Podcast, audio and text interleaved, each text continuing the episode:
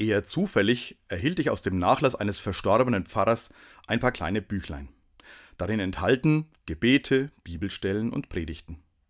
Ich habe ihn nicht gekannt, leider, denn was mich beim Lesen erwartet, überrascht und beeindruckt mich.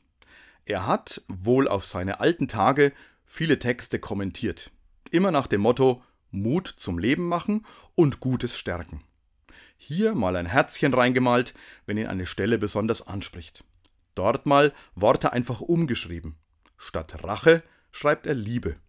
Statt allmächtig lieber gütig. Er hat sogar den Rotstift angesetzt. Worte wie Zerstörung, Zorn oder Gewalt streicht er weg. Und noch eine bemerkenswerte Linie zieht sich durch.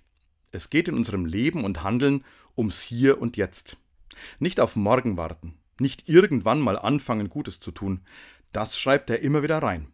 Jetzt, heute, wir, ich.